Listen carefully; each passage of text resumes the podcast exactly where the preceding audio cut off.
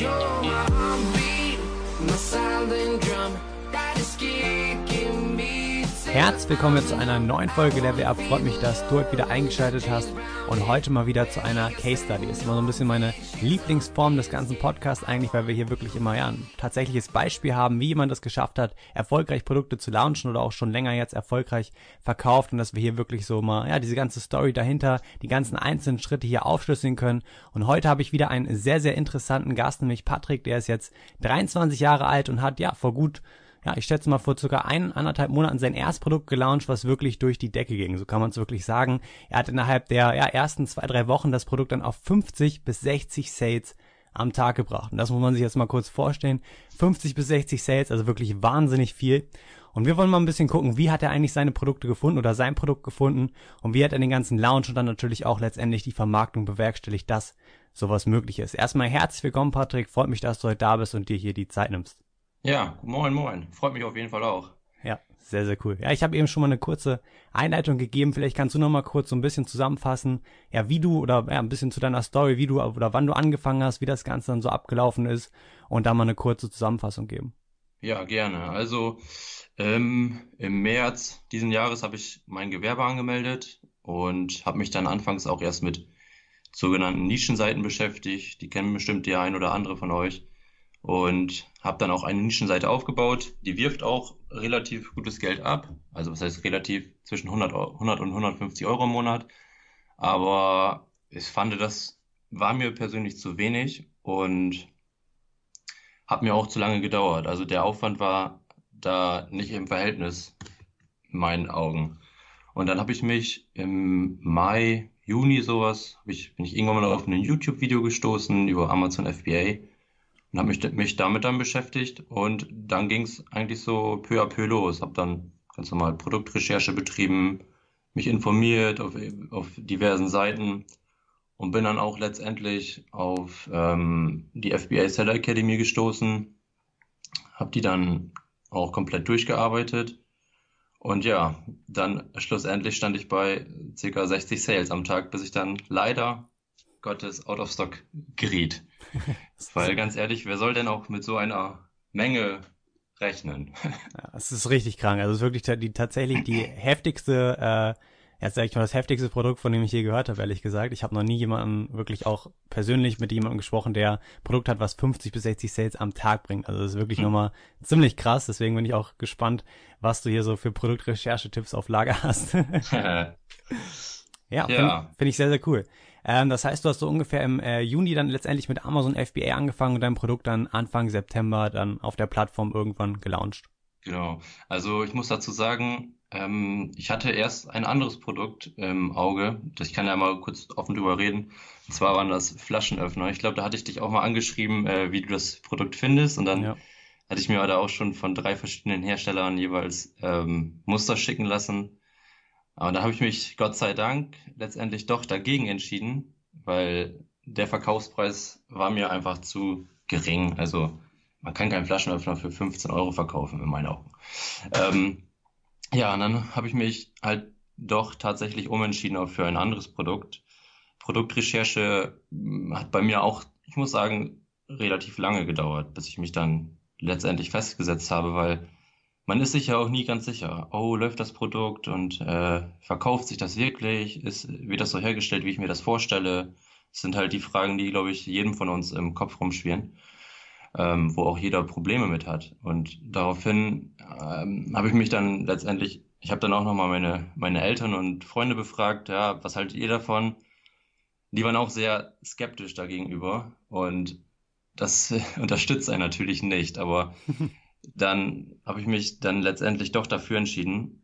Habe dann natürlich wie gewohnt ganz normal mit den Tools gearbeitet, mit Bestseller-Ranks ähm, und habe dann auf Alibaba ganz normal, ich glaube, wie viele Hersteller waren es? Acht Stück angeschrieben, habe dann aussortiert und habe dann drei von mir, mir von drei Herstellern jeweils ein Muster herschicken lassen. Es war auch relativ teuer, also ich habe, ich meine, jeweils 90 Dollar pro Muster bezahlt, weil es halt extra hergestellt werden musste. Ähm, und dann habe ich halt die Qualität gesehen nach den ersten Wochen von den drei Mustern und habe mich dann letztendlich für einen Hersteller entschieden, mit dem ich ganz gerne zusammenarbeiten wollte. Allerdings wollte ich natürlich am Produkt noch ein paar Verbesserungen vornehmen, so ein paar Kleinigkeiten, eins, zwei, mein Logo draufdrucken lassen und habe dann wieder erneut ein äh, Muster bestellt, was mich dann 125 Dollar gekostet hat. Ich weiß, es ist schon sehr viel Geld dafür, dass man da noch nichts rausbekommt, besonders wenn man nicht so viel Startkapital hat. Und dann kam es halt an das Produkt und ich war immer noch nicht zufrieden ähm, weil mir dann noch eine Kleinigkeit überhaupt nicht gepasst hat. Daraufhin habe ich dann wieder mit dem Hersteller ein bisschen geredet und dass er das doch nochmal ändern sollte. Ähm, tatsächlich dann sogar zum selben Preis. Ähm, und dann hat er mir halt nochmal ein Muster herschicken lassen, womit ich dann letztendlich komplett zufrieden war und habe mich dann auch für das Produkt entschieden. Also ähm, das war so ziemlich aufwendig für mich, weil ich musste halt wirklich drei Muster bestellen und das hat auch sehr lange gedauert. Ich konnte es kaum abwarten, endlich die Massenbestellung auf, in Auftrag zu geben. Aber der Vorteil war halt da, dadurch, dass ich das Muster schon hier hatte, konnte ich es auch direkt zur Fotografin hinschicken. Ja, was ich daran gut finde, dass du dir wirklich Zeit gelassen hast und nicht gleich die erstbeste Version nimmst, sondern wirklich dann auch dein, deine Veränderung durchsetzen möchtest und dir auch ein paar mhm. Gedanken dahinter machst und ja, auch nicht scheust, dann da auch ordentlich Geld zu investieren. Muss man wirklich sagen, 125 Euro sind viel Geld oder Dollar waren es wahrscheinlich dann. Ja. Ähm, und dass man das dann halt zweimal schon oder dreimal fast äh, dazu sozusagen reinsteckt, ohne dass man weiß, dass es überhaupt letztendlich auch sehr gut funktionieren wird, ja. ähm, ist schon eine coole Sache und ich denke auch sehr, sehr wichtig und ich denke auch bestimmt ein Teil deines Erfolgs auf Amazon, dass du halt äh, wirklich ein gutes Produkt hast von der Qualität her. Ja, also äh, na klar, es ist aufwendig und man hat auch das Gefühl, oh, jetzt bezahle ich Lehrgeld, aber meine Güte, ich sage immer, wenn man sonst abends feiern geht, zahlt man auch Lehrgeld. das, das stimmt auf jeden Fall. Ja, bevor wir da weitermachen, äh, wollte ich noch mal ein bisschen an der Produktrecherche ansetzen und davor interessiert mich einfach noch mal ein bisschen, du hast dir ja die Academy geholt, hast du dann erstmal dir alle Videos angeschaut und dann erst angefangen oder hast du dir gleich gesagt, komm, ähm, ich schaue mir den Ablauf noch mal genau an, Produktrecherche und dann mache ich erstmal oder starte ich mit dem Teil durch und äh, bevor ich mir halt alle Videos dazu anschaue. Also ich hatte natürlich auch schon so ein bisschen Hintergrundwissen dadurch, dass ich mir schon ein paar andere Videos angeschaut habe auf YouTube. Aber die Module in deiner Academy sind auf jeden Fall sehr strukturiert und gerade die Produktrecherche ist ja auch nicht gerade einfach und das ist echt sehr gut ähm, formuliert und die Videos sind super, also ähm, und gerade auch worauf man achten sollte. Dass es halt klein sollte. Ich hatte auch noch einen, einen kleinen oder sehr großen, kostspieligen äh, Verpackungsfehler, äh, können wir ja später nochmal kurz drüber mhm. reden. Ähm, ja, das, man muss wirklich auf viele Sachen achten und die man halt schnell vergisst oder wo man einfach als Laie, sag ich mal, gar nicht dran denkt. Ja, ja ähm, ansonsten äh, bin ich ganz normal die Produktrecherche durchgegangen, habe mir eine ne Liste gemacht. Ich weiß nicht, wie viele Produkte da drauf stehen. Ich meine bestimmt 40, 50 Stück. Die habe ich dann getrackt und analysiert, habe meine Eltern nochmal gefragt, weil die haben ja noch ein bisschen besseres Gefühl dafür, ob man die auch wirklich braucht, solche Produkte überhaupt. äh, Lebenserfahrung. Ähm, ja, ist tatsächlich, ist tatsächlich auch immer so ein bisschen der Weg, den ich auch immer persönlich selber mache und auch jedem sage, wirklich eine Liste schreiben und alles, was dann irgendwie auffällt, in Amazon aufschreiben erstmal. Denn bei mir war es auch teilweise so, dass jetzt, jetzt ich Produkte irgendwie auf meiner Liste stehen hatte von vor sechs Monaten und die auf einmal ich irgendwie da extremes Potenzial sehe, der Markt noch größer geworden ist und mehr Verkäufe auf einmal mhm. gehen und es sehr interessant wird. Deswegen. Ja, was ich auch immer gerne gemacht habe, ist, wenn ich äh, unterwegs war, zum Beispiel beim Ikea oder beim Obi, dass ich gerne mal einfach durch die Regale gegangen bin und mir da tatsächlich auch mal Produkte in echt angeschaut habe und nicht nur auf dem amerikanischen Markt auf Amazon. Das habe ich auch sehr gerne gemacht, weil die sind dort natürlich schon etwas weiter. Und da ist der Private Label Markt ja sehr überfüllt, in meinen Augen. Ja. Ähm, was in Deutschland ja zum Glück noch nicht der Fall ist. Deswegen ist eigentlich mein quasi, ich sag mal in Anführungszeichen, Geheimtipp. Schaut mal auf Amazon.com, äh, dort findet ihr sehr, sehr viele Produkte, die es in Deutschland noch gar nicht gibt. Ähm, so. Und da findet man auch immer ganz schöne Freebies, also Produkte, die ihr noch zusätzlich dazugeben könnt, wie ihr euer Produkt verbessern könnt. Die machen das schon sehr professionell. Das ist im deutschen Bereich noch nicht so extrem verbreitet. Natürlich wird es jetzt immer mehr, aber da finde ich schon sehr, äh, sehr gut. Wie bist du jetzt konkret bei deiner Produktrecherche vorgegangen? Also welche Methode hast du genutzt? Du hast eben schon mal gesagt, du hast, äh, du bist ein Fan davon, auch im amerikanischen Markt zu gucken, auf Produkte, die es vielleicht in Deutschland noch nicht gibt. Ähm, hast du, bist du speziell oder hast du auch nach Produkten gesucht, die es tatsächlich nicht gibt? Oder hast du dir gedacht oder hast du dir den Markt angeguckt, okay, hier gehen sehr, sehr viele Verkäufe, hier steige ich letztendlich dann auch ein, weil ich eine Nachfrage sehe und weiß, hier kann ich mein Produkt besser platzieren, vermarkten und einfach mit den Vorteilen, die ich dann auch verbessere, punkten? Hm. Also ich habe tatsächlich erstmal geschaut, dass mein Produkt einen Verkaufspreis zwischen, ja, zwischen 20 und 35 Euro hat. Das war mir ganz bewusst vorher, weil ich wollte nicht zwischen 10 und 20 Euro anfangen, weil das wäre mir einfach zu wenig gewesen. Ich möchte auch natürlich ein bisschen Gewinn für die Arbeit, die ich da investiere. Ähm, habe dann ganz ehrlich gesagt auch im amerikanischen Markt nachgeschaut. Dort habe ich sehr gute Produkte dazu gefunden habe das dann auch mit dem deutschen Markt abgeglichen. Im deutschen Markt gab es dazu sehr viele Produkte, auch mit vielen Bewertungen. Also ich meine, der Bestplatzierte hat circa 190 Bewertungen und dann der zweite schon 120. Und dann geht es halt rapide nach unten mit 50, 40. Ähm, muss dazu auch sagen, mein Produkt ist etwas äh, teurer als die anderen. Also die anderen kosten teilweise ja, sagen wir mal zwischen 12 und 18 Euro und ich biete meins eben für circa 25 Euro an. Ähm, muss dazu auch sagen, ich habe da noch so ein, ähm, ein, kostenloses Produkt mit beigegeben, was da sehr gut zu passt. Ähm, und daraufhin habe ich halt die Produkte ge äh, gecheckt, wie viele Verkäufe da am Tag gehen. Und es war schon, war ich schon sehr überrascht, dass da so viele Verkäufe gehen. Der Bestplatzierte hatte, meine ich, 70 Verkäufe am Tag und der zweite, ich meine 40 und dann ging es halt ein bisschen nach unten. Also die unteren hatten dann halt nicht mehr so viele, wie das so üblich ist, aber da habe ich gemerkt, okay, in der Nische probierst du es halt einfach mal, ne? Ja, was ich da, also was daran erstmal schon mal mega gut ist, du hast auf jeden Fall nach einer bestehenden Nachfrage geguckt. Das ist auch ein Fehler, den ich immer, immer sehr, sehr oft sehe. Es werden halt Produkte irgendwie rausgesucht, dann sieht man hier eine super Nische oder guckt auch in Amerika, sieht da irgendein Produkt, was es vielleicht in Deutschland auch gar nicht gibt. Ähm, mhm. Aber man guckt gar nicht, ob eine Nachfrage letztendlich da besteht. Und es ist immer schwierig, ein Produkt zu platzieren, wo noch keine Nachfrage besteht. Jetzt rein auf der Plattform Amazon. Ja. Und äh, deswegen ist auf jeden Fall ein sehr wichtiger Schritt, dort wirklich zu gucken, wollen Kunden überhaupt dieses Produkt kaufen. Hast du oder war bei deiner, sag ich mal, bei deiner Nische auch die Tiefe dann wirklich vorhanden, so wie ich es immer sage, sozusagen, dass die Verkäufe sich auch ganz gut über die, ja, sag ich mal, die ersten fünf, zehn äh, Leute aufgeteilt haben oder wie du gesagt hast, sehr monopolslastig im oberen Bereich? Also das verteilt sich sehr gut bei mir, muss ich sagen.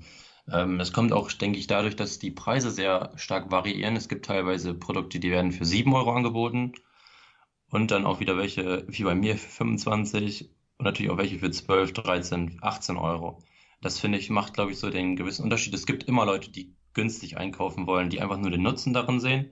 Und dann gibt es natürlich Leute, die wollen eher etwas Premiumhaftiges kaufen, um halt einfach, ja, weiß nicht, die finden das was toll, einfach was, was Gutes zu kaufen oder stehen auf Qualität. Und das zeichnet wahrscheinlich dann auch mein Produkt aus, durch Qualität. Jetzt interessiert mich, ist dein Produkt von der Qualität wirklich, wirklich besser? Weil viele machen es ja auch so, sie haben eigentlich das gleiche Produkt und vermarkten es dann einfach nur als Premium-Produkt. Also mit einem bestimmten Verpackungsdesign und so weiter. Aber das Produkt ist im Prinzip genau das gleiche. Ist bei dir die mhm. Qualität aber wirklich dann auch so, sag ich mal, besser als bei den anderen, die das Produkt sehr günstig anbieten mhm. und ähm, ja, bekommen die Kunden im Endeffekt dann auch das dafür? Also ich habe mir tatsächlich von den ersten, ich meine sechs auf, auf Amazon das Produkt nach Hause schicken lassen und habe das natürlich auch mal geschaut, wie sieht das aus, was kann man daran verbessern und wie ist die Qualität.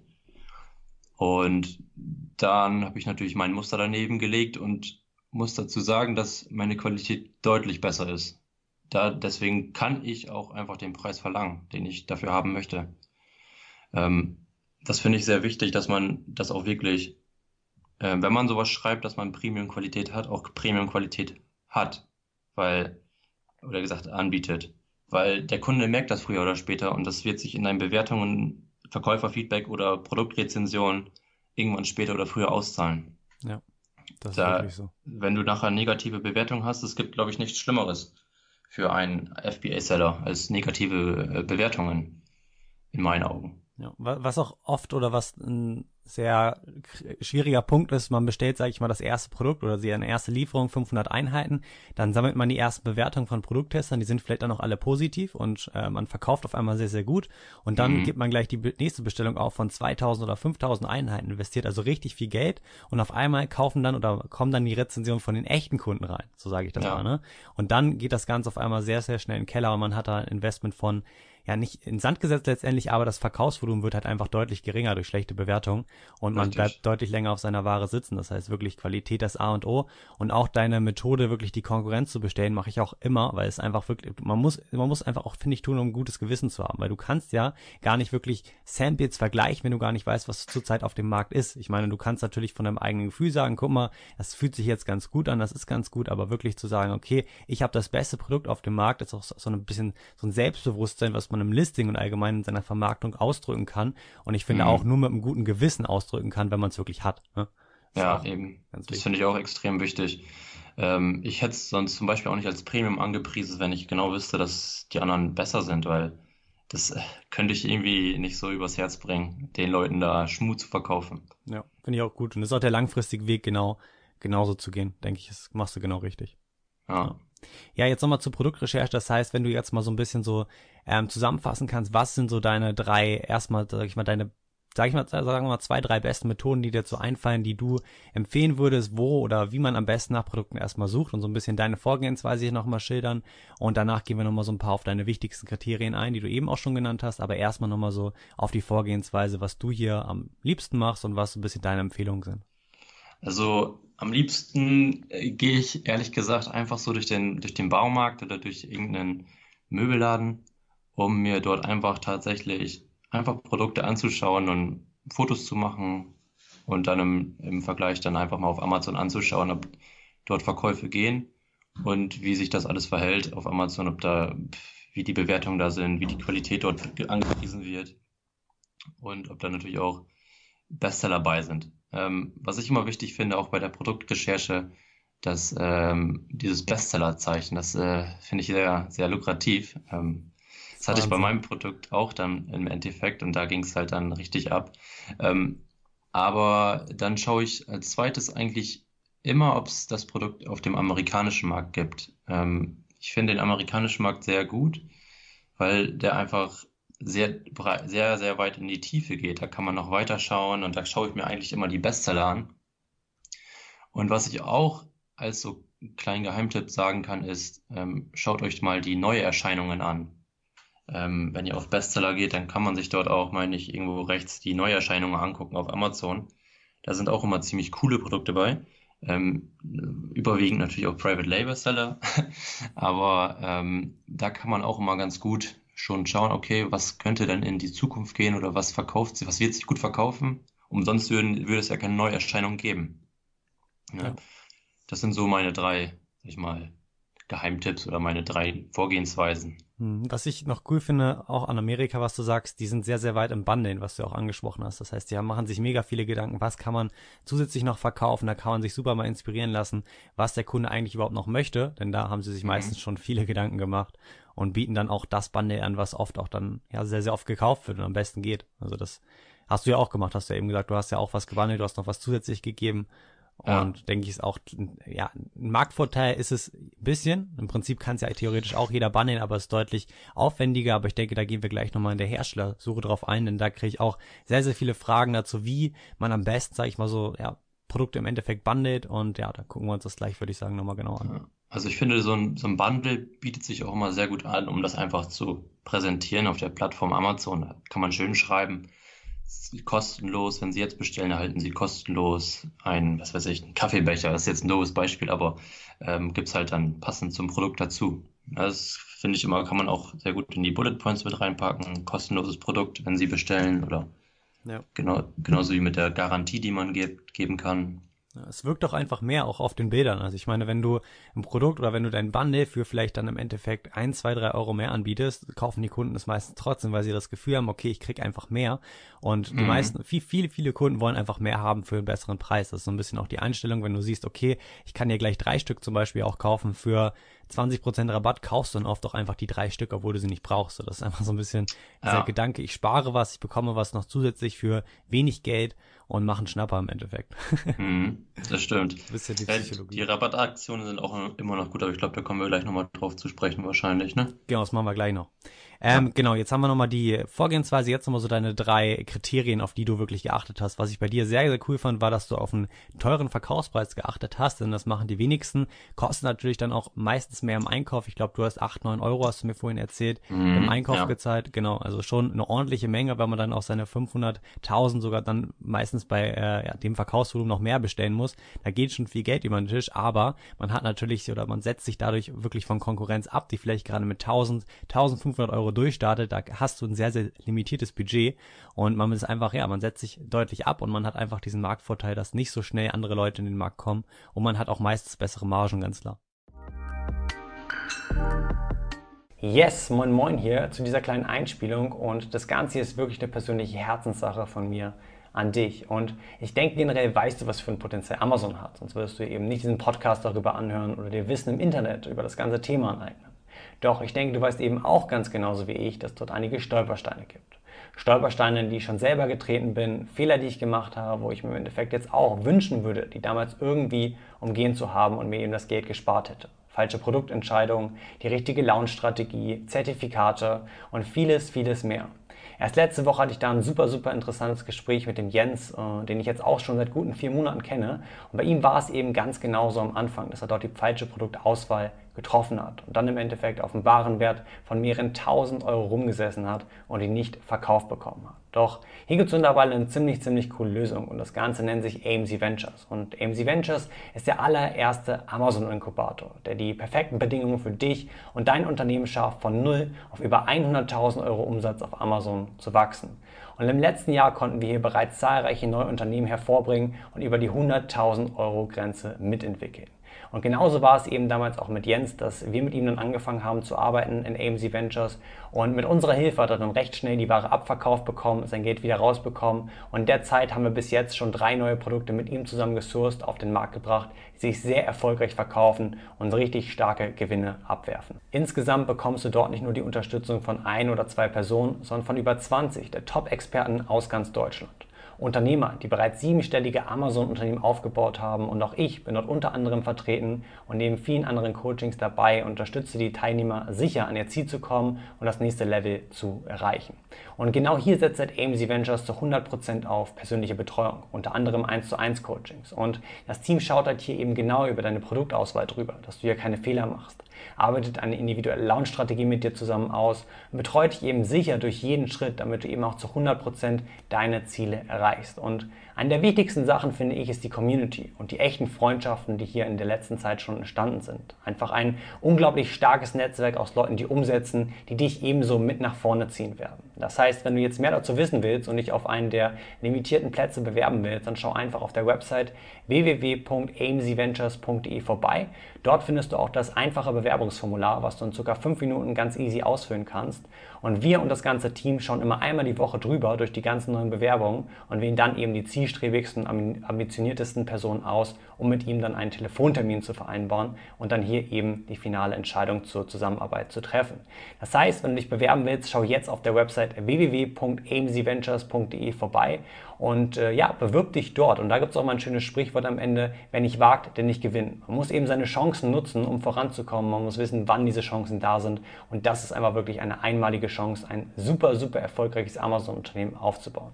Das heißt, ich freue mich drauf, wenn ich dich vielleicht schon in den nächsten Wochen oder Monaten bei AMC Ventures dabei sehen kann und mit dir zusammenarbeiten kann, mit den anderen ganzen Experten. Und jetzt wünsche ich dir aber erstmal viel Spaß mit der weiteren Podcast-Folge. Ja, also äh, für mich ist wichtig Verkaufspreis, dass der hoch ist, ähm, weil ganz ehrlich mit, mit einem Verkaufspreis von 7, 8, 9 Euro, klar, wenn das Produkt die 50 Cent kostet, ja, aber ähm, der große High wirst du damit nicht, ja. sage ich dir ganz ehrlich. Ähm, Qualität ist wichtig für mich, das ist das A und O. Ich will keinen keinen Müll verkaufen, den die Leute mir nach einem Jahr wieder zurückschicken weil ich auf mein Produkt auch ein Jahr Garantie gebe. Und ähm, als dritten Punkt Ja, welchen dritten Punkt gibt es denn noch Schönes? Ähm, ich finde, die Frage war, wie viel Produkt, was ich wichtig finde, ja? Ja, von den Kriterien sage ich jetzt mal, also wo du jetzt wirklich beim Produkt, was, was wirklich vorhanden sein muss, dass du sagst, okay, ähm, da steige ich ein oder das ist eine gute Nische. Hm. Also hoher Verkaufspreis, ähm, die Tiefe muss vorhanden sein, dass die Leute auch bereit sind, das Produkt zu kaufen. Und was ich auch immer sehr interessant ist, ähm, was für Leute du damit ansprechen möchtest mit dem Produkt. Sind es jetzt irgendwelche Business-Leute, die sowieso Geld dafür ausgeben möchten? Oder sind es Leute, die ähm, ja nicht so viel Budget haben und du deshalb auch niedrig ansetzen musst? Ähm, bei meinem Produkt weiß ich zum Beispiel, dass es auch sehr viele Business-Leute kaufen. Ähm, die sind auch bereit, die 25 Euro, 26, 28 Euro dafür auszugeben. Ja. Ähm, deswegen kann ich da auch diesen Preis für verlangen, für die Qualität. Vermarktest du speziell auch an eine hochpreisigere Zielgruppe oder gehst du sehr allgemein in der Vermarktung in deinem Listing? Ähm, in dem Listing gehe ich schon so etwas gezielter auf ähm, Premium-Qualität aus. Also es ist mir wichtig. Ja, gehen wir am Ende nochmal drauf ein. Auch finde ich einen interessanten Punkt oder habe ich auch eine ganz coole Meinung zu reden wir am Ende nochmal drüber. Mhm. Ja, Produktfindung haben wir, denke ich, damit so ganz gut abgeschlossen. So hast du letztendlich dein Produkt gefunden. Ähm, ja, die Herstellerfindung. Wie bist du da vorgegangen? Ich denke, du hast eine der üblichen Plattformen genutzt, Alibaba oder Global Sources, hast dort mhm. dann nach dem Produkt letztendlich gesucht und ja, vielleicht kannst du da so ein bisschen nochmal was zu deiner Vorgehensweise sagen. Ja, also die Vorgehensweise ist ja quasi häufig dieselbe. Man geht auf Alibaba, gibt dort sein Produkt ein auf Englisch, ähm, schaut sich die Bilder an, ähm, sortiert natürlich vorerst aus, dass man auch wirklich die Gold-Supplier hat. Ähm, darauf geachtet habe ich jetzt nicht, wie lange die Hersteller da jetzt schon produzieren. Das war mir eigentlich relativ egal, weil auch äh, Hersteller, die gerade neu am Markt sind, wollen sich etablieren. Ähm, und habe dann daraufhin mir die schönsten Fotos, sage ich mal, ausgesucht. Habe mir natürlich auch die ähm, Homepage von den jeweiligen angeguckt und habe die dann kontaktiert, ganz normal mit dem mit so einem Standardtext, mit ein paar Fragen rein und habe dann ein, zwei Tage abgewartet, bis ich dann, ich meine, ich hatte acht Stück angeschrieben, habe dann auch von eine Antwort bekommen. Vier Stück konnte ich sofort aussortieren, weil da mir die Antwort einfach schon nicht gereicht hat. Das finde ich immer schon ein schlechtes Zeichen, weil man will ja auch langfristig mit den Leuten zusammenarbeiten. Ähm, und mit vier Stück, mit vier Stück war ich dann weiterhin in Kontakt, habe mir dann letztendlich von drei ein jeweiliges Muster bestellt. Und ja, das ist eigentlich, eigentlich relativ schnell auf Alibaba, finde ich immer. Das ist immer etwas unübersichtlich mit den ganzen Chats, aber ähm, man, man findet sich da schon irgendwie rein. Es geht immer von unübersichtlich, dann wird es langsam mal übersichtlicher. Genau. Und wie so eine Art Trichter so ein bisschen. Dann findet man ja. immer den heraus, der am besten passt. Genau. Ähm, und du hast dann halt genau von ein, drei Samples bestellt, finde ich auch erstmal sehr, sehr gut, denn so kann man einfach nur die Qualität wirklich vergleichen und sagen, ich habe hier den besten Hersteller. Konntest du an der Qualität dann auch wirklich direkt schon aussortieren, okay, das ist der, mit dem ich letztendlich auch zusammenarbeite? Oder waren die dort sehr ähnlich von der Qualität her?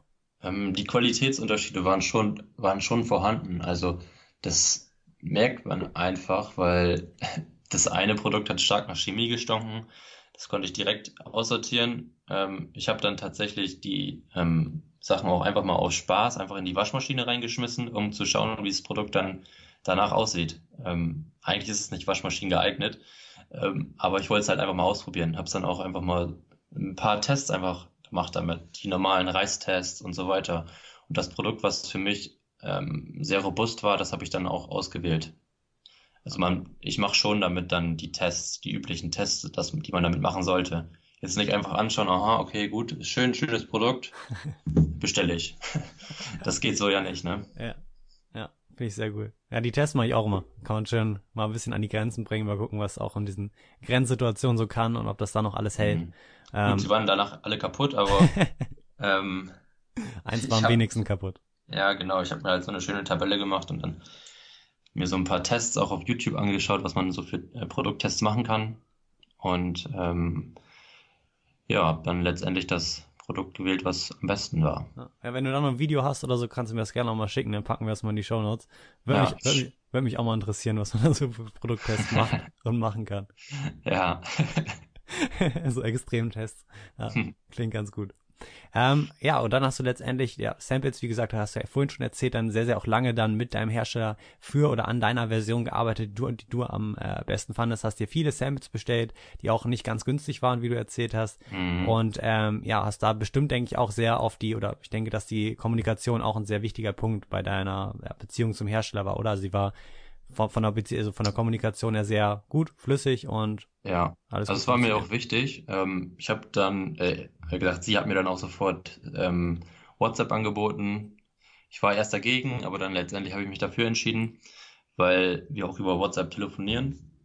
Und das finde ich sehr praktisch. Das Gute finde ich auch, dass sie tatsächlich, ich habe das Gefühl, sie ist 24 Stunden am Arbeiten, weil sie antwortet immer innerhalb von einer Stunde, egal wann ich schreibe. Kann natürlich auch sein, dass sie sich den Account teilen mit irgendwelchen, aber das finde ich schon extrem gut. Das finde ich auch wichtig, dass der Hersteller nicht erst 24 Stunden später antwortet, sondern schon innerhalb von 12 Stunden. Das ist schon angebracht in meinen Augen. Ja, besonders im laufenden Kontakt, da sollte es eigentlich ja. sehr, sehr schnell gehen. Ich meine, die, sitzen, die arbeiten halt auch wirklich die, fast den ganzen Tag und eigentlich kriegt mhm. man von den Sales Agents sehr, sehr schnell mal eine Antwort und das muss man auch. Ne? Ich meine, es gibt oft Dinge, die schnell kurz geklärt werden müssen, da kann man nicht halben Tag drauf warten oder einen Tag. Ne? Das ja, geht, eben. Geht halt einfach nicht, ne?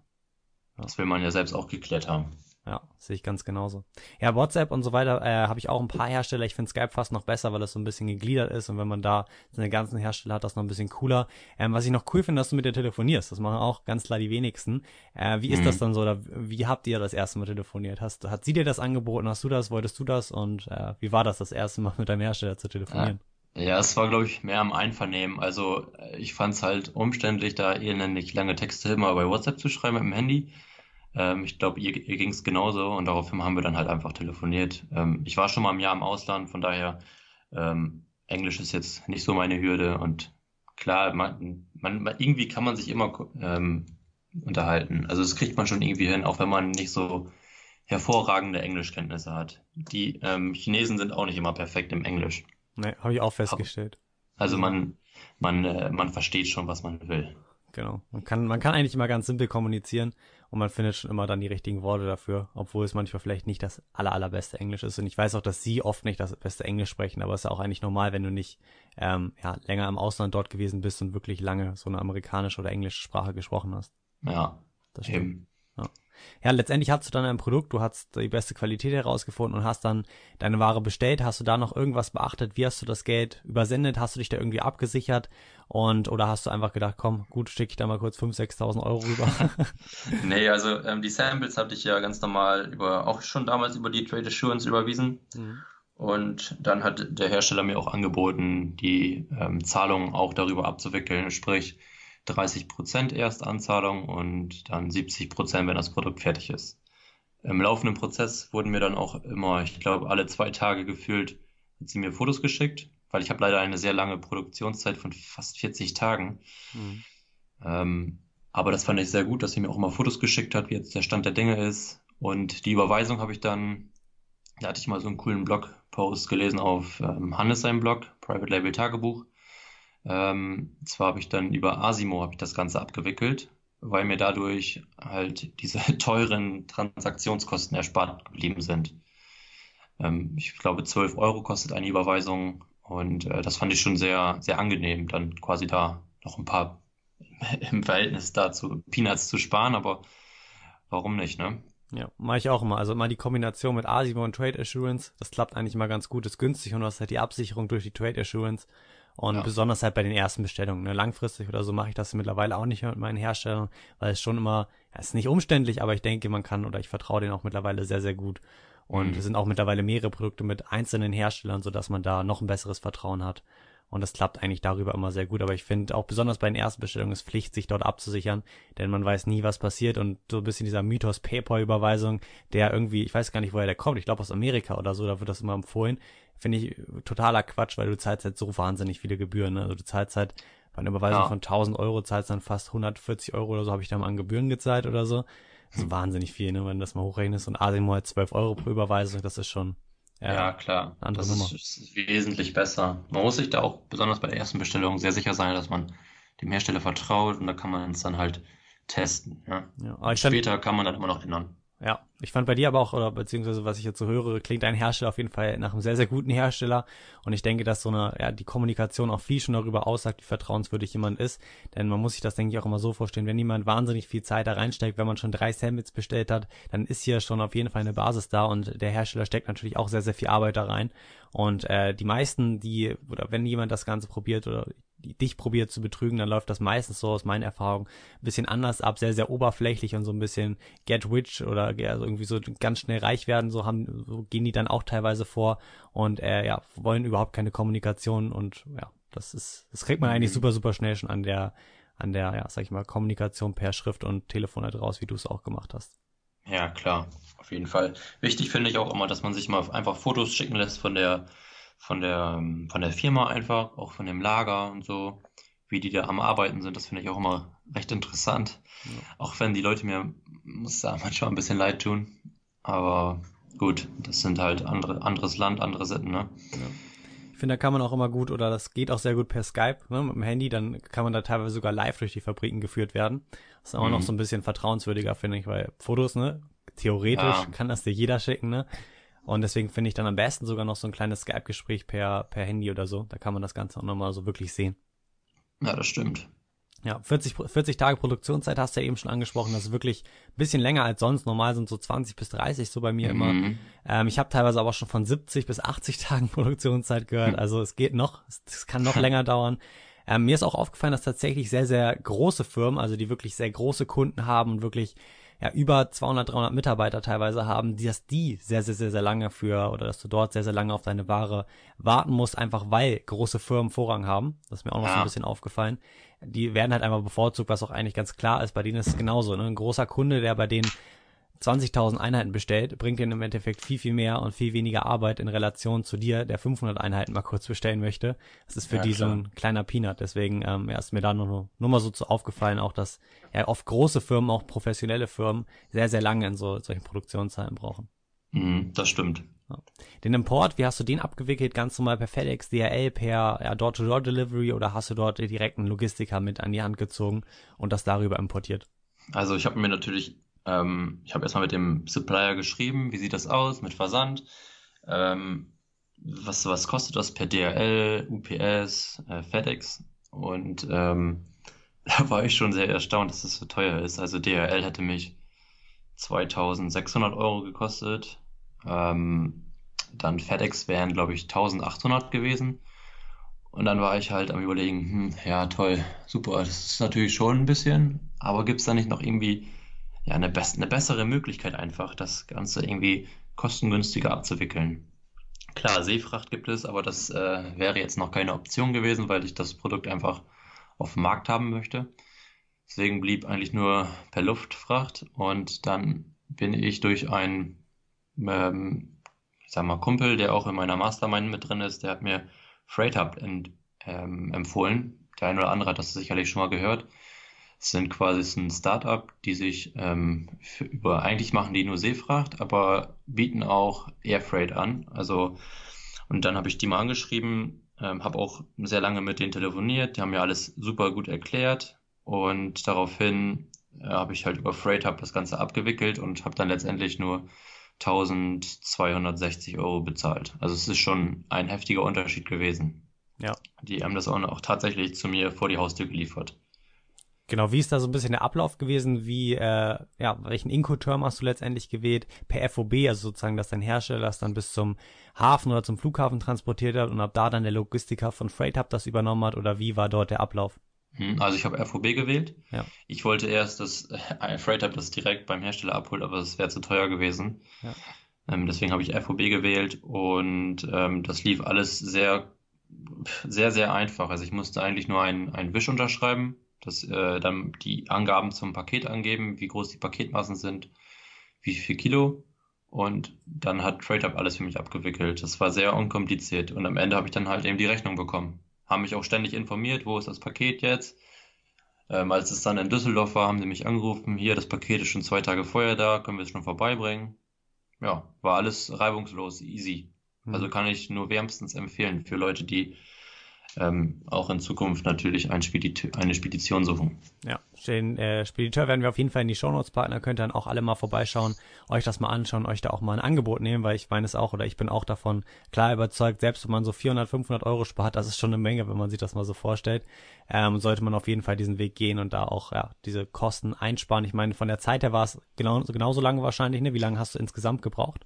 Ähm, ich meine, das hat sechs Tage gedauert jetzt. Also DHL wäre, glaube ich, wahrscheinlich ein, zwei Tage schneller gewesen, aber ähm, da jetzt 1000 Euro mehr für auszugeben, war ich jetzt nicht bereit nee, für nee. zwei Tage. Das stimmt auf jeden Fall. Das ist, ist nicht ganz so in Relation. Nee, das auf jeden Fall nicht. Wie hat Freight Hub das äh, von, von ihrem Lager, sag ich mal, wo es dann angekommen ist oder wo es verzeugt wurde, zu dir gebracht? Haben die dafür dann einen Lieferdienst wie UPS oder DRL letztendlich für diesen Innerschritt, also innerländischen Schritt, Schritt in Deutschland beauftragt oder hatten sie dort auch eigene Logistikfahrzeuge oder ja eigene mhm. Logistiker? Also ich glaube, dass die zusammen mit Blue Freight, also ich glaube, das ist eine Tochterfirma, ja. Äh, mit denen zusammenarbeiten und die liefern dann, die machen auch den ganzen Zoll für dich, schicken das dann einfach zu Freight Hub und Freight Hub schickt dir die Rechnung und überweist es dann einfach an Freight Hub. Ähm, aber so die Ware wurde dann einfach direkt vom Flughafen zu mir hingebracht per Blue Freight. Also es bricht Freight Hub arbeitet mit anderen Spediteuren zusammen, so dass dir quasi die ganze Arbeit erspart bleibt. Ja denke, das spart man auch nochmal ordentlich, denn äh, selbst der, sag ich mal, der Versand innerhalb Deutschland mit UPS, der ist auch wieder sehr, sehr teuer. Und da sparst du natürlich dann auch nochmal durch so einen innerländischen Logistiker oder Spediteur, so heißt es ja, ähm, noch auch nochmal mhm. ein bisschen Geld. Ne? Also schon eine gute Konstellation, was sie da machen, werde ich mir auch mal anschauen. Ähm, auf jeden Fall eine Empfehlung von dir, packen wir in die Show Notes, kann man gerne mal, denke ich, vorbeischauen. Ja, auf jeden Fall. Zumindest mal ein Angebot erstellen lassen, kostet ja nichts, von daher. Genau. Ja, das stimmt. Also du hast die, die Ware auch ganz klar erstmal nach Hause geliefert. Daher hatte es das einen Grund, dass du das wirklich erstmal sehen wolltest, kontrollieren wolltest, bevor du halt blind, sage ich mal, deine Ware direkt ins Lager schickst, ne? Ja, also ich wollte es mir halt vorher, vorerst einmal live anschauen, die ganze Ware. Ich habe dann auch tatsächlich jedes Produkt einzeln kontrolliert, ähm, weil ich einfach sicher gehen wollte, dass ich dem Hersteller vertrauen kann. Und äh, das war dann so der Fall. Ich bin top zufrieden und werde dann auch jetzt die nächste Lieferung direkt zum Amazon-Lager schicken lassen. Ja. Ähm, hatte irgendein Produkt, irgendein kleine, irgendwas, was dir nicht ganz gut gefallen hat, oder war wirklich die komplette Ware durchweg also genauso 100%, wie du es wolltest? Ja, ich habe leider zwei Reklamationen bekommen von Kunden, die mich dann angerufen haben, aber den habe ich dann sofort natürlich ein neues Produkt zukommen lassen. Also es war jetzt auch nicht so schlimm, also für die Leute. Ja. Sowas hat man immer. Also es ist halt ganz ja, normal, natürlich. dass man so eine kleine Auswahlquote hat und es ist halt teilweise wirklich ein kleines Glücksspiel, weil manchmal hast du Kunden, die sind selbst bei den kleinsten Fehlern oder so super asozial, so kann man es tatsächlich sagen, hauen dir direkt eine schlechte Bewertung rein und dann hast du wirklich sehr freundliche Kunden, die dann auch schreiben, hey, hier hatte ich was, fand ich nicht ganz so gut und dann bist du natürlich auch so kulant und das ist natürlich auch guter Kundenservice, den du da lieferst und sagst, hey, natürlich kriegst du ein neues Produkt, das darf so nicht passieren und äh, ja, muss man auch ein bisschen Glück zu haben. Ähm, ich habe es auch schon anders erlebt, dass man dann teilweise mal direkt am Anfang einen Kunden hatte, der halt sehr, sehr böse war, sage ich mal, oder einen schlechten Tag hatte und die dann mhm. da direkt eine schlechte Bewertung reindrückt. Das ist sehr ärgerlich, aber man kann es halt nicht verhindern. Du kannst niemals 100% gute Ware ins Lager liefern. Das ist also ich habe äh, von den beiden tatsächlich sogar eine gute Bewertung bekommen, dadurch, dass ich so kulant war und äh, denen sofort ein neues Produkt zugeschickt habe. Ja. Hab mich selbst auch gewundert. Ja, sehr geil. Also es ist halt aber, wirklich guter Kundenservice, ne? Ja, also aus. Ein Kunde hatte ich aber auch, der hat dann geschrieben, er hat das Paket nicht erhalten, ähm, obwohl laut Sendungsnummer das eigentlich da sein müsste, das Paket. Dann habe ich Amazon kontakt kontaktiert und die haben jetzt den Fall wohl irgendwie bearbeitet, aber warum auch immer, ob er mich da irgendwie betrügen wollte, ich weiß es nicht. Hatte ich auch schon öfter. Das ist teilweise so, dass dann im in Amazon sozusagen, also im, äh, ja, im Bereich von ihm angezeigt wird, es wurde geliefert. Das habe ich auch schon bei persönlichen Lieferungen so gehabt. Da steht dann, okay, das Paket ist da. Es ist aber überhaupt nicht da. Andersrum genauso, dann stand da, dass es nicht da ist, aber es war da. Also der Tracking-Service von Amazon funktioniert da irgendwie nicht ganz. Und dann mhm. wurde das Paket teilweise auch wieder automatisch zurückgeschickt. Das war aber dann meistens von, ähm, wie heißen sie denn? Diese blauen Männer hier. Nicht, nicht DHL, mit Hermes? Der, ja, genau, Hermes, genau, genau. Also Hermes äh, hat da oft so ein paar Probleme, habe ich auch schon oft von gehört, dass dann teilweise automatisch zurückgestellt worden ist. Ne? Keiner war da, automatisch wird das Produkt irgendwie wieder zurück ins Amazon-Lager geschickt. Also sehr schlecht im Endeffekt und teilweise sehen es halt Kunden dann als unseren Fehler an, was ich auch ja nicht ganz so gut finde. Und man kriegt deswegen tatsächlich manchmal eine schlechte Bewertung, ja. Ja. Ich auch ja. nicht gut. Eine schlechte Bewertung hatte ich auch bekommen, aber das lag an der Verpackung, weil die so überdimensional groß war. Aber das war ja Ama Amazons Schuld, also. Ja. ähm, Ja, er meinte, das wäre Umweltverschwendung und ähm, was das denn sein sollte, warum man so ein großes Paket schickt. Da hätten locker 20 solche ähm, Produkte reingepasst. Ja. Ach, nicht ganz so gut gelaunt. Nee, ja. gut, nicht mein Fehler gewesen. Ja, das stimmt. Ja gut, bevor wir jetzt zum Lounge gehen, eine Sache habe ich noch vergessen, ist mir gerade aufgefallen, das Bundling. Ähm, war es bei dir so, dass dein Hersteller direkt auch schon das zusätzliche Produkt hatte, was du hattest, oder hast du das von einer anderen Firma bezogen? Nee, ich habe es tatsächlich von demselben Hersteller bezogen, ja. weil er solche Produkte herstellt. Habe ihn gefragt, hey, bietet ihr auch solche Produkte mit an? Hat er gesagt, ja, machen wir. Und ähm, waren dann auch mal bei dem bei den Mustern mit bei. Ne? Also das war sehr gut. Das äh, hat perfekt gepasst, wie die Faust aufs Auge. Ja. Also das fand ich sehr gut. Ja. Ja, genau, darauf wollte ich nämlich noch eingehen, weil oft ist es natürlich auch so, der Hersteller hat das Produkt nicht. Oft können die hier, oder wenn du dann natürlich auch wirklich sagst, hey, habt ihr das? Einfach mal wirklich ganz klar nachfragen, dann äh, ja, findet der meistens auch jemanden, also er agiert dann so ein bisschen wie so eine Art Trading Company, kauft es dann von einer anderen Firma auf und ähm, ja, letztendlich verpackt er das Ganze dann auch für dich. Also hier hast du auch solltest du eigentlich kein Problem haben, sage ich mal, wenn du das Produkt oder das zusätzlich kleine Gadget, was du dazu geben möchtest, von einer anderen Firma beziehst, ist es eigentlich immer sehr, sehr einfach machbar. Da musst du halt nur mit deinem Hersteller wirklich ganz offen drüber reden und der kann sich da sehr, sehr oft auch drum kümmern und ja, holt es dann sozusagen zu sich in der Fabrik, verpackt das dann Ganze, das Ganze dann für dich mit und ist ja eigentlich das gleiche Prinzip, wie auch er, sage ich mal, dieses Verpackungsmaterial ranholt. Er das produziert ja mhm. er auch nicht in seiner eigenen Firma, sondern holt er von einer externen Firma ran und das ist hier eigentlich genau der gleiche Prozess. Also wirklich einfach immer nachfragen, wenn man vorhat, hier so ein Bundle zu erstellen und dann, denke ich, findet man dort sehr, sehr schön immer eine schöne Lösung. Ja, das denke ich auch. Ja, zum Lounge. Du hast, äh, wir haben es vorhin, glaube ich, schon angesprochen, 500 Einheiten. Äh, du hast deine Ware eingelagert. Ähm, zu den Bildern hast du die selber gemacht, hast du dir einen professionellen Fotografen rangeholt und äh, wie hast du dein Listing erstellt? Auch selber oder mit Hilfe? Und äh, ja. Also ähm, die Produktfotos habe ich von einer Produktfotografin machen lassen. Ähm, das war, wie hieß sie noch? Ähm, Janette Kersting heißt sie. Mhm.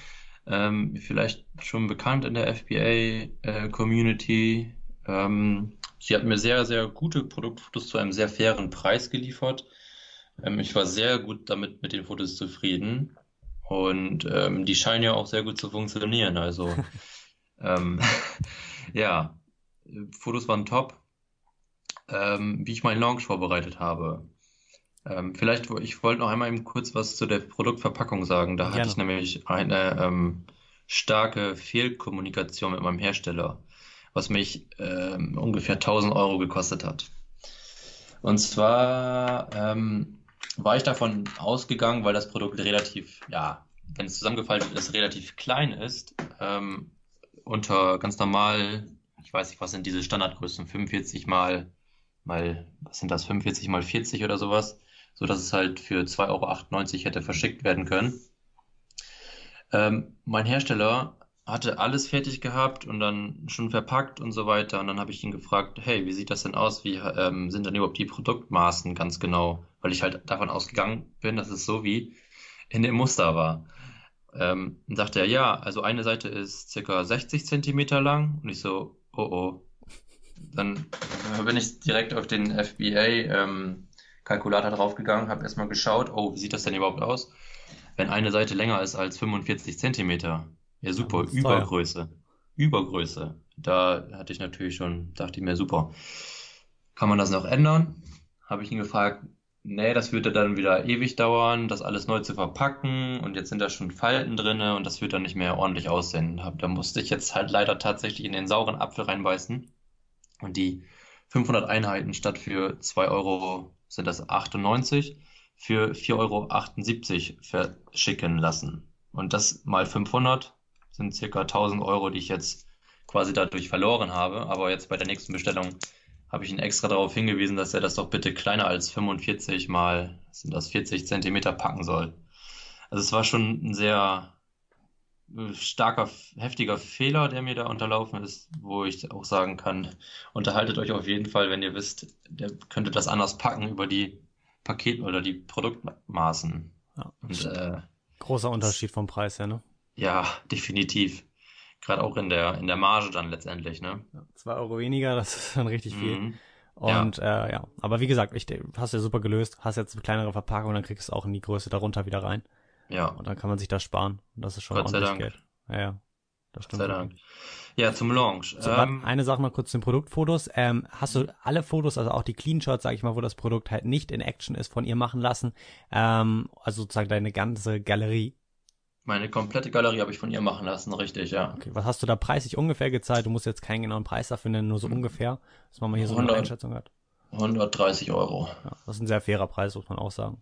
Ja. Packen wir auf jeden Fall in die Shownotes seine Empfehlung. Also könnt ihr da auch gern mal vorbeischauen und gucken, ob er da auch mal euch ein Angebot reinlässt und ihr mal guckt, was sie vielleicht schon Schönes fotografiert hat und ob das mit euren Vorstellungen zusammenpasst. Mhm. Ja. Gut, dann der Launch, ne, würde ich sagen. Ja, also Launch, ganz normal. Ähm, Produkt war online, natürlich nervös wie sonst was. Ähm, hab mir dann auch natürlich sofort diese Amazon Seller App da für, für mein Handy runtergeladen, um zu schauen, ob täglich Verkäufe reingehen. Das macht nämlich ziemlich süchtig kann ich dazu nur sagen. Ja, man, man, aktualisiert quasi alle zehn Minuten, auch wenn nichts passiert. ähm, und äh, Launch war ganz normal. Ich war in den Produkttestergruppen auf Facebook, habe dort ähm, halt reingeschrieben, dass ich Produkttester suche, habe dann aussortiert und habe mir dann insgesamt, ich meine, 30 oder 35 Produkttester gesucht, die dann mein Produkt testen sollten und habe denen dann jeweils einen Gutschein zugeschickt natürlich verteilt über ähm, sechs Tage waren das oder sieben Tage. Jeweils habe ich äh, sechs, äh, sechs Gutscheincodes rausgegeben, sodass kontinuierlich Sales generiert worden sind. Und dann ging es so langsam los. Also dann trafen die ersten Bewertungen ein. Ähm, und dann bei circa zehn Produktbewertungen habe ich dann auch mal PPC angeschaltet habe da eine ähm, automatische Kampagne erst gefahren und eine mit den Keywords, die ich rausgefunden hatte. Ich muss sagen, ich habe sehr, sehr viele Keywords anfänglich benutzt, über, ich meine, knapp 300. Ähm, habe die ganzen als Phrase jeweils geschaltet und auch ein Euro eingesetzt. Also ich stand wirklich bei jedem Keyword auf Seite 1 mit unter gesponsert, was mir auch sehr viel Geld gekostet hat. Ich meine, ich habe bestimmt 200, 250 Euro ausgegeben in einer Woche für PPC. Ich hatte das eine Woche laufen gehabt und dann, also ich meine am Donnerstag oder so habe ich das Produkt dann mit PPC beschaltet und dann so langsam kamen auch die ersten organischen Sales rein. Da hat das Ganze auch richtig Spaß gemacht. ähm, hab dann äh, freitags, samstags, sonntags so ganz normal drei, vier Sales am Tag gehabt. Ich so, ja cool, das läuft ja ganz gut. Ähm, klar, PPC-Ausgaben dachte ich, wow, kacke, das, das explodiert hier ja gleich, das ist viel zu teuer, ich muss das jetzt sofort stoppen. Hab's dann aber letztendlich einfach weiterlaufen lassen, äh, für eine Woche. Und ähm, dann am Sonntag ging es so langsam sehr stark äh, bergauf. Ich war langsam auf Seite 2 gerankt unter dem Hauptkeyword. Ähm, hab dann, ich meine, so zwischen 7, 8, 9 organische Sales schon generiert. Ähm, montags ging es dann immer weiter, dann waren es mal 12, dann waren es 15, dann war ich irgendwann auf Seite 1, ziemlich weit unten, ähm, dann waren es 17, 18 Sales und dann habe ich irgendwann mal PPC, die automatische Kampagne, ausgeschaltet, weil die sehr viel Geld gekostet hat auch, und kaum was gebracht. Und dann habe ich halt nur noch als Phrase geschaltet gehabt. Ähm, was nicht mehr so teuer war, aber das ist auch nicht das, das Wichtigste. Das Wichtigste ist halt, dass du sichtbar wirst ähm, und Klicks und Verkäufe generierst. Und dann, ich meine, mein Produkt war ja ziemlich schnell ausverkauft, die 500 Einheiten. Und dann nach circa 10 Tagen hatte ich durchschnittlich zwischen 20, 25 Sales am Tag. Und dann ähm, an einem Donner, ich meine, das war der, der, der 28. September oder sowas, ähm, wo, war ich Bestseller gewesen. Auf Platz 1, auch im Ranking und Bestseller. Wo, ich war quasi unter jedem Keyword zu finden und habe dann durchschnittlich den einen Tag 40 verkauft, dann den Freitag 50. Samstag, Sonntag ging das so weiter und am Montag, den 3. September, Oktober, hatte ich noch meine 80 im Lager und habe dann den Tag 60 Einheiten verkaufen können so dass ich am Dienstag leider vormittags schon wieder ausverkauft war, so dass ich out of stock geraten bin. Ja, das war ein, ein sehr kurzes ähm, Dasein auf Amazon meines Produktes, sag ich mal so. Krank, ey. Wahnsinn. Alter, 50 bis 60 Sales am Tag, das ist, das ist, das ist eine Macht. Ich finde es aber krass, wie schnell du hochgekommen bist. Also es ist wirklich äh, ja, sehr, sehr schnell gegangen. Warst du dann wirklich am Ende auch wirklich unter den Hauptkeywords sehr, sehr weit oben zu finden oder wo standst du da ungefähr? Ähm, also ich hatte, ich habe insgesamt drei Hauptkeywords. Unter zwei war ich auf Platz eins. Unter dem, unter dem, wo halt am meisten Suchbegriffe eingehen, war ich mal nicht auf Platz drei oder vier. Ja. Aber das reicht ja schon, wenn das das Wichtigste ist, also das Bestsellerzeichen, wo das da war, da ging es äh, sehr steil nach oben. Ja, das Bestsellerzeichen da war, da ging es echt puh.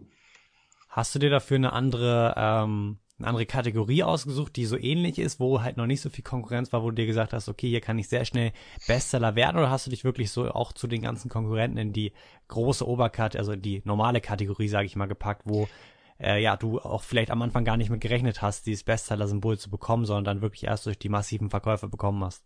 Ähm, also ich, es gibt bei mir so zwei, drei Kategorien, die sehr gut dazu passen und bin dann natürlich in die Kategorie reingegangen, wo ich genau wusste, da gehen noch nicht so viele Verkäufe. Ne? Ist natürlich clever, aber ob das immer erlaubt ist, ich weiß es nicht. Ähm, wobei da natürlich auch andere Produkte angeboten worden sind, die genauso waren wie meine. Ähm, aber ja, ich habe mich in eine andere Kategorie her hineingeschlichen, sage ich mal so, ähm, wo ich sehr schnell Bestseller geworden bin.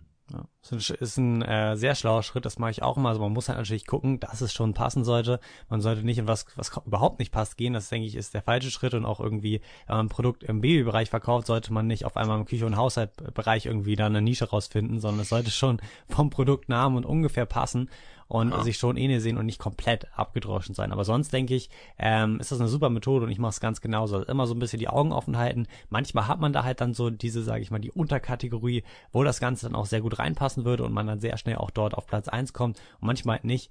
Und wenn man das hat, dieses mhm. Bestseller-Symbol macht echt einen großen Unterschied. Und ich kenne das auch selber als Kunde, ja. Da steht dann zwar, oder du siehst halt direkt, okay, das Produkt ist Bestseller, du klickst halt automatisch direkt drauf, weil du denkst, das muss ja auch das beste Produkt im Endeffekt sein als Kunde, ne?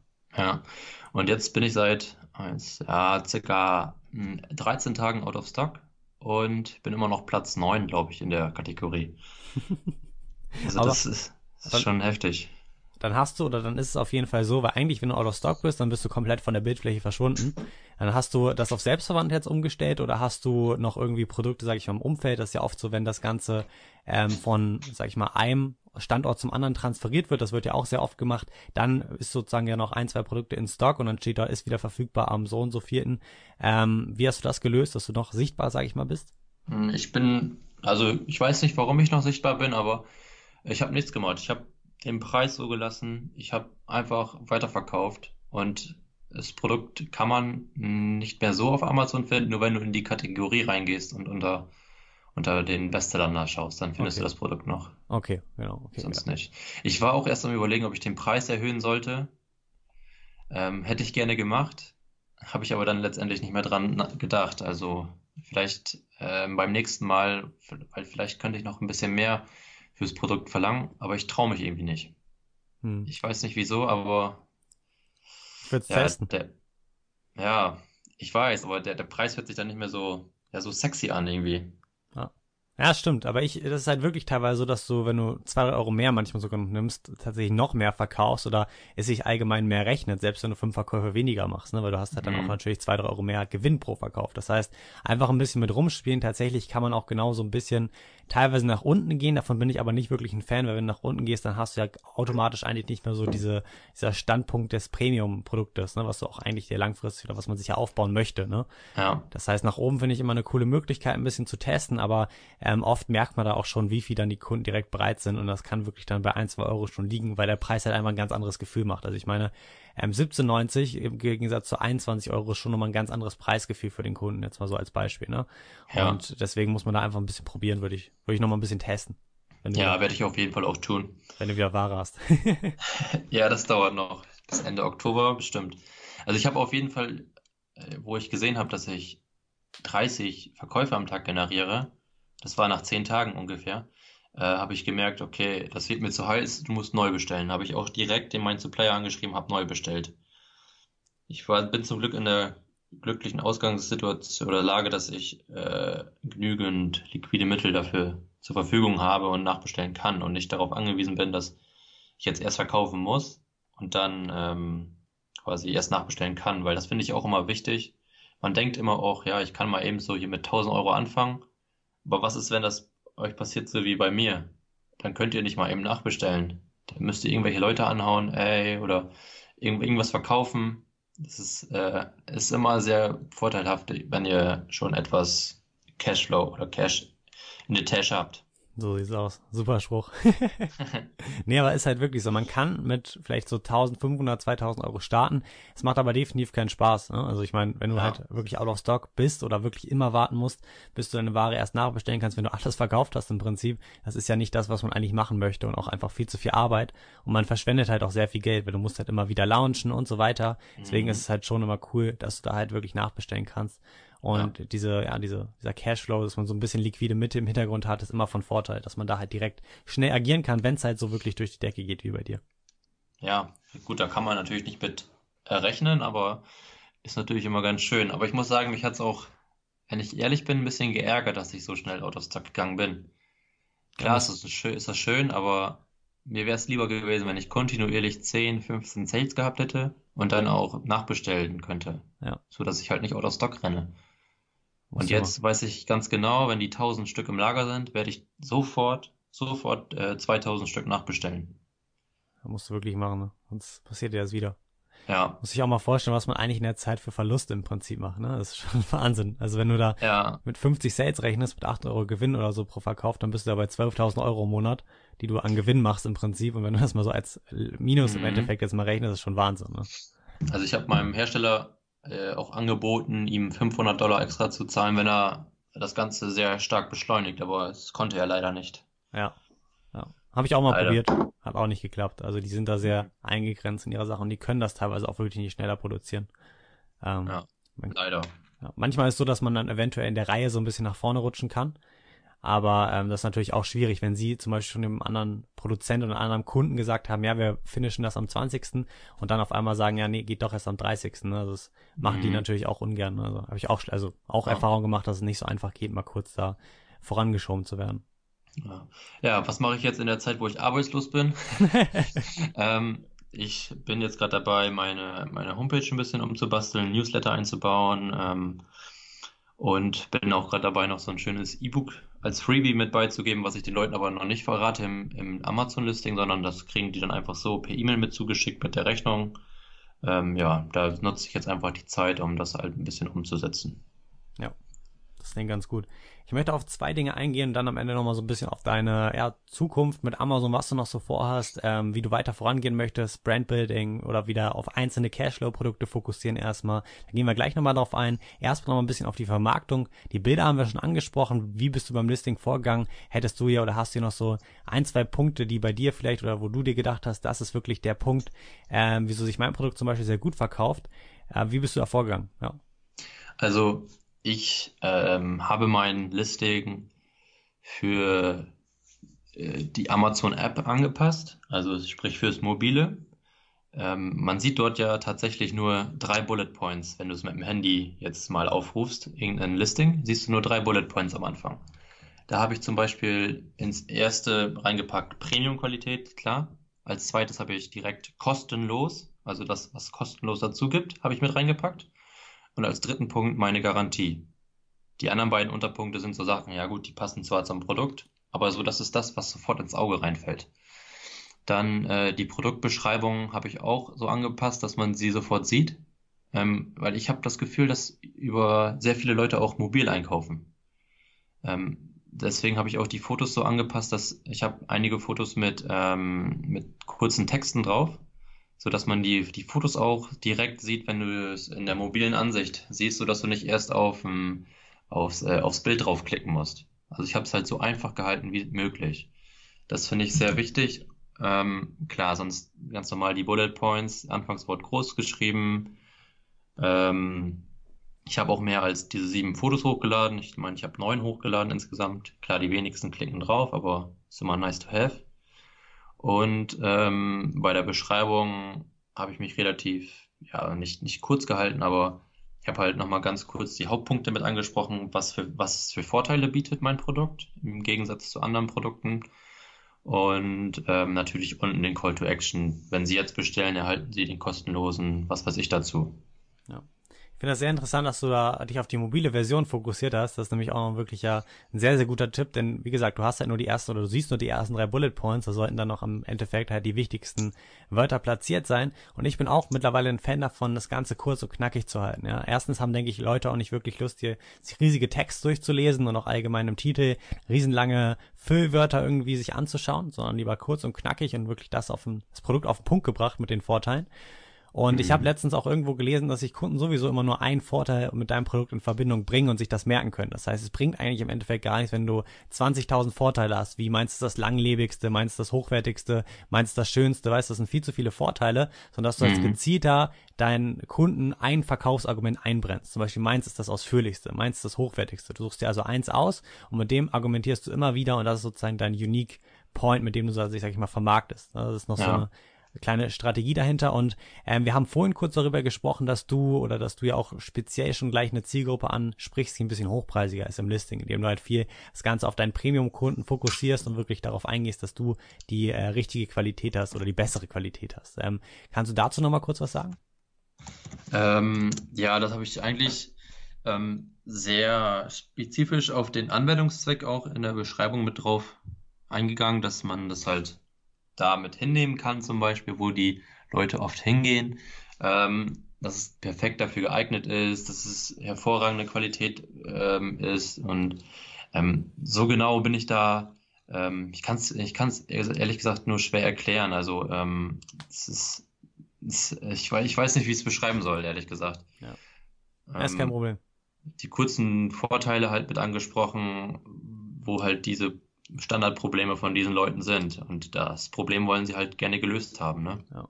Sehr, sehr guter Punkt, auch wieder problemorientiert zu denken. Also die meisten kaufen, also die meisten Kunden kaufen halt, äh, weil sie ein Problem haben und nicht, weil sie irgendwie gerade Lust haben auf dieses Produkt. Das heißt, wenn du ihnen klar machst, guck mal, du hast ein Problem, also davon schon automatisch ausgehst, dass der Kunde das Problem hat und das löst du hiermit, dann hat man natürlich ein ganz klares Verkaufsargument, denn man verkauft auf Schmerz letztendlich. Das ist mega, ja. mega wichtig, ähm, dass du dem Kunden diesen Schmerz deutlich machst und dann, hey, das ist die Lösung.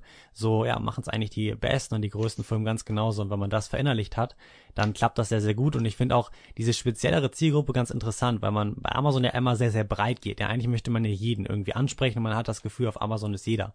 Aber dadurch, dass man sehr speziell geht, teilweise sogar und wirklich sagt, komm, meine Zielgruppe sind jetzt wirklich nur die Premium-Leute oder wirklich ähm, ja ein bestimmter Bereich aus irgendeinem Bereich, ähm, dann kann man dort sehr, sehr gezielt vermarkten und hat halt wirklich diese Kunden und kann die als Fans generieren. Und diese Fans, die man als erstes gewinnt, diese Raving Audience, so wie es auch ganz oft genannt wird, die teilt das Ganze dann und dann kannst du das Ganze auf diesen breiten Massenbereich aufweiten. Das heißt, mhm. eine kleine Strategie mit einer engen Zielgruppe zu beginnen und das dann immer aufzuweiten auf die große Zielgruppe, ähm, klappt bei, also bei mir jedenfalls sehr gut und das ist so ein kleiner Schritt, den ich immer noch gehe. Ähm, was ich auch noch wichtig finde, ist der Titel. Ähm, auf den mobilen Versionen werden ja teilweise nur einige Zeilen angezeigt. Ich glaube, zwei Zeilen, das sind, ich weiß nicht, wie viel, wie viel Zeichen. Ähm, da finde ich auch noch wichtig, dass du da quasi dein, wenn du ein Freebie hast, also ein kostenloses mitbringst, was die Leute dadurch bekommen, wenn sie bei dir bestellen, dass du das damit reinschreibst. Wenn die Leute kostenlos lesen, dann klicken die ja schon meistens drauf. Also ich hatte im Endeffekt eine Conversion Rate ähm, von, ich meine, 27 Prozent auf Amazon. Das ist ordentlich. also habe ich teilweise auch bei Produkten, es variiert sehr stark auch von der Konkurrenz bei mir. Also wenn du halt Produkte hast mit einer starken Konkurrenz, ja, dann hast du auch meistens ein bisschen schlechtere Conversion Rate, weil viele Kunden schauen sich erstmal alle oder mehrere Varianten an. Aber sobald du halt noch ein bisschen ähm, oder dein Produkt ein bisschen spezieller ist und du wirklich sehr, sehr gut auch rausstellen kannst, was dein Verkaufsargument ist, also nicht nur um den Preis und um die Bewertung konkurrierst, hat man sehr, sehr gute Conversion Rates und die gehen bei mir auch teilweise bis zu 30 Prozent hoch. Ja, darüber habe ich noch nicht geschafft, aber. Und ähm, einen kleinen Tipp habe ich noch, ähm, und zwar, wenn ihr bei Amazon.de jetzt einfach mal ein Produkt eingibt, ähm, sei es, was weiß ich, mir fällt gerade kein das Teebeutel, äh, oder sowas, ähm, dann findet man rechts unter, wenn kommen die ganzen Produkte und dann kommen rechts die Bewertungen, darunter steht dann die Kategorie und dann steht darunter zum Beispiel Produktmerkmale und da kommt da so ein kleiner Auszug aus dem, aus dem, aus dem Listing oder aus der Produktbeschreibung. Und da finde ich immer wichtig, dass man das so anpasst, dass da dann das Passende auch steht. Nicht, dass da einfach jetzt irgendwelche Adjektive hintereinander gereiht stehen, sondern zum Beispiel, wenn Sie dieses Produkt kaufen, wird ihr das und das Problem gelöst. Ja. Auch noch ein sehr, sehr guter Tipp. Das ist zwar nur, das war wirklich nur eine Kleinigkeit, aber Ich glaube, diese Kleinigkeiten machen es dann wirklich aus. Diese Kombination von den ganzen Kleinigkeiten ist auf jeden Fall sehr, sehr, sehr, sehr mächtig. Kann man sehr viel mit rausholen. Finde ich cool. Danke nochmal für die Tipps. Ich denke, das hat hier auch sehr, sehr vielen Leuten nochmal geholfen. Diese kleinen Insider. Ich finde das auch mit der mobilen Version sehr, sehr genial, dass man halt wirklich daran denkt. Denn es ist auch bei YouTube so, da kann man auch überall, kann man immer so ein bisschen sehen, woher kommen eigentlich oder wie viele Leute schauen das eigentlich mobil. Und das mhm. sind über 50 Prozent zum Beispiel auf YouTube. Und ich denke, dass auch beim Amazon Shopping, ich mache es auch sehr, sehr oft, dass viel übers Handy geht ähm, und es auch immer mehr wird. Ja, also ich schaue halt immer ähm, auf meinem Handy erst, dann schaue ich auf dem iPad, dann schaue ich auf meinem kleinen 13 Zoller hier und dann schaue ich nochmal auf einem 22 Zoller, wie das Listing aussieht, wo steht welches Wort, ähm, so dass es halt wirklich optimiert ist. Ne? Ja, finde ich auch wichtig. Sehr cool. Ja, wie willst du oder was ist so deine Strategie jetzt in der Zukunft mit Amazon? Willst du jetzt wirklich dich auf eine Art Brand, sage ich mal, fokussieren, in deinem Bereich weitere Produkte dazu aufbauen? Oder ist dein Ziel erstmal so, sich zwei, drei, vier Produkte im Cashflow-Bereich wirklich raussuchen, die vielleicht auch ein ähnliches Potenzial erreichen können, was du vielleicht jetzt hast, darauf aufzubauen und dann erst später diesen Schritt der, der wirklichen Marke zu gehen? Wie willst du da so vorgehen und was sind so da deine Ziele in die Richtung? Also, ähm, ich sage ganz klar, ich weiß nicht, ob jemand dieses From Zero to One Million Dollar gehört hat. Sicherlich. Ja. Ähm, ich bin der festen Überzeugung, dass man ein Produkt erst pushen sollte, bis wirklich nichts mehr geht. Minimum 25 Sales am Tag. Äh, geht natürlich nicht überall, aber ist durchaus machbar. Ähm, das Wichtigste jetzt dann erstmal ist das Produkt dauerhaft ähm, im Lager zu haben. Das finde ich schon ein großes Problem. Ähm, bei mir jetzt zum Beispiel, ähm, deswegen werde ich dieses Produkt jetzt erst pushen, pushen, pushen. Das wird sicherlich bis Ende des Jahres dauern. Und erst dann im Januar, Februar werde ich mir, ich, ich habe schon Produkte im Kopf, die ich dazu passen, die dazu passen werden. Also ich werde mir in, in der, in den Segmenten eine Marke aufbauen wollen und äh, werde dann da so kleine Produkte mit, mit beipacken, sage ich mal, die man dann im, im Bundle kaufen kann. Ähm, ich möchte mir halt da eine starke Marke aufbauen, ja. Aber wichtig ist für mich, dass ich Produkte pushe, pushe, pushe, bis 20, 25 Sales am Tag generiert werden können. Und ähm, erst dann so gehe ich auf die Suche nach neuen Produkten. Ich finde das persönlich nicht so sinnhaft, dass man sich jetzt viele verschiedene Produkte rauspickt und die dann einfach auf den Markt wirft, aber sich da gar nicht voll und ganz drauf konzentrieren kann. Weil es gibt immer Kleinigkeiten, die man verbessern kann. Auch wenn es wirklich nur zwei, drei Wörter sind im Listing oder sowas. Ähm, aber man muss halt auch manchmal was testen und dann wieder was ändern und, und, und. Also das, das ist für mich das A und O, dass du die Produkte wirklich bis ans Maximum, bis ans Limit pusht. Ähm, was ich bei mir auch noch festgestellt habe, ist, dass viele Leute bei mir durch diesen, ich habe so einen 10% Rabatt eingefügt, wenn die zwei oder mehr Sets kaufen. Dann bei mir haben sehr viele Leute auch zwei oder drei Sets sogar bestellt.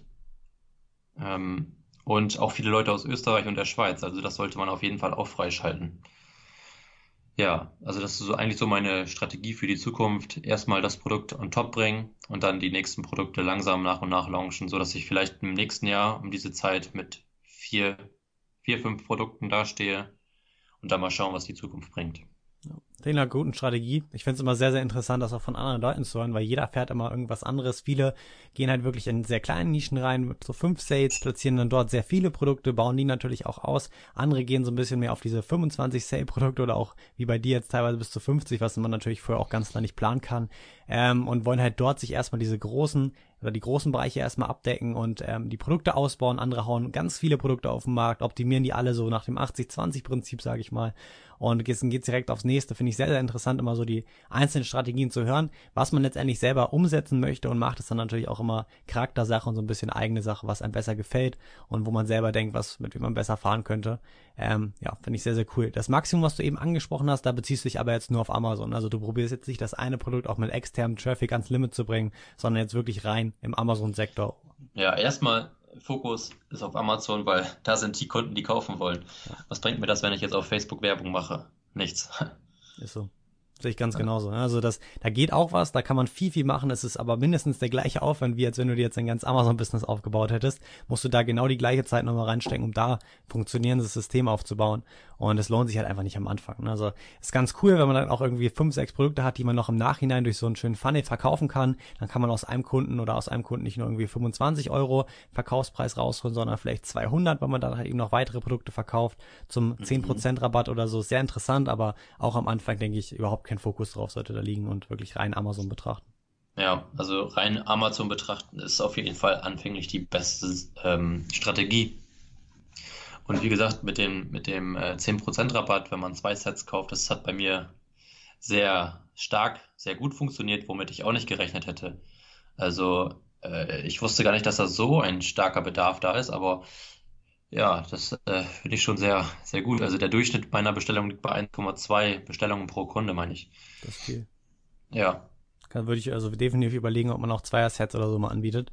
Mhm. Ähm, klingt auf jeden Fall sehr profitabel, auch dass man in die Richtung geht. Was ich, das finde ich auch immer ein super Beispiel. Ne? Man weiß nie vorher, was wirklich, was der Kunde wirklich möchte. Bei dir sieht man ja zum Beispiel, dass oft mehrere gekauft werden. Manchmal ist es aber auch eine Farbe. Man denkt zum Beispiel, ah, die Farbe wird sehr, sehr gut laufen. Dann ist eine komplett andere, die viel, viel besser läuft. Also es ist wirklich reines Testen. Man muss halt wirklich am Markt sehen, was der Markt möchte und dann auch hier agil sein und ja, schnell sein, ganz wichtig.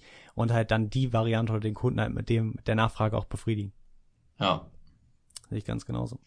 Ja, sehr, sehr, sehr cool für das Interview. Ich glaube, ja, wir sind jetzt schon bei einer Stunde und über zehn Minuten hier am Quatschen. Also sehr, sehr ordentlich. Aber ich finde halt immer, wenn man halt so ein cooles Gespräch hat, dann sollte man ja auch alles so auf den Tisch schauen, was man da so gerade zu besprechen hat. Und ich denke, das haben wir gemacht. Wir haben wahnsinnig viel Mehrwert, denke ich, geliefert. Und ich finde es auch sehr, sehr cool, mal so die erste Erfolgsstory so wirklich hier im Podcast zu haben von der FBA Seller Academy. Ist auch nochmal so ein cooles Gefühl, dort jemanden wirklich mitgeholfen zu haben und auch halt die Produkte, dass er die halt wirklich sehr, sehr gut verkauft, ähm, auf Amazon da zu begleiten und halt so zu unterstützen. Das ist schon sehr, sehr, sehr cool und ja, finde ich eine wahnsinnig coole Sache. Nochmal danke, dass du dir hier heute die Zeit genommen hast, ja, mit dem Podcast zu sein und hier auch den anderen Leuten so deine Story und deinen Mehrwert mitzugeben. Ja, kein Problem. Hat mir viel Spaß gemacht, ein bisschen was zu erzählen und hoffentlich auch dem einen oder anderen, den, auch wenn es vielleicht nur ein kleiner, kleiner Tipp war, ein bisschen weiterzuhelfen, dass er seine Produkte dementsprechend pushen kann. Finde ich sehr, sehr cool. Super, dann wünsche ich noch einen schönen Tag und ja, vielleicht sehen wir uns ja in Zukunft nochmal hier im Podcast und führen dann nochmal ein weiteres Gespräch, wenn du dann deine drei, vier Produkte nächstes Jahr hast und mal gucken, wie es dann so aussieht mit deinen äh, Verkaufszahlen so täglich. Ja, coole Sache. Wir sehr sehen uns. Super, machen wir. Ciao. Bis dann, ciao.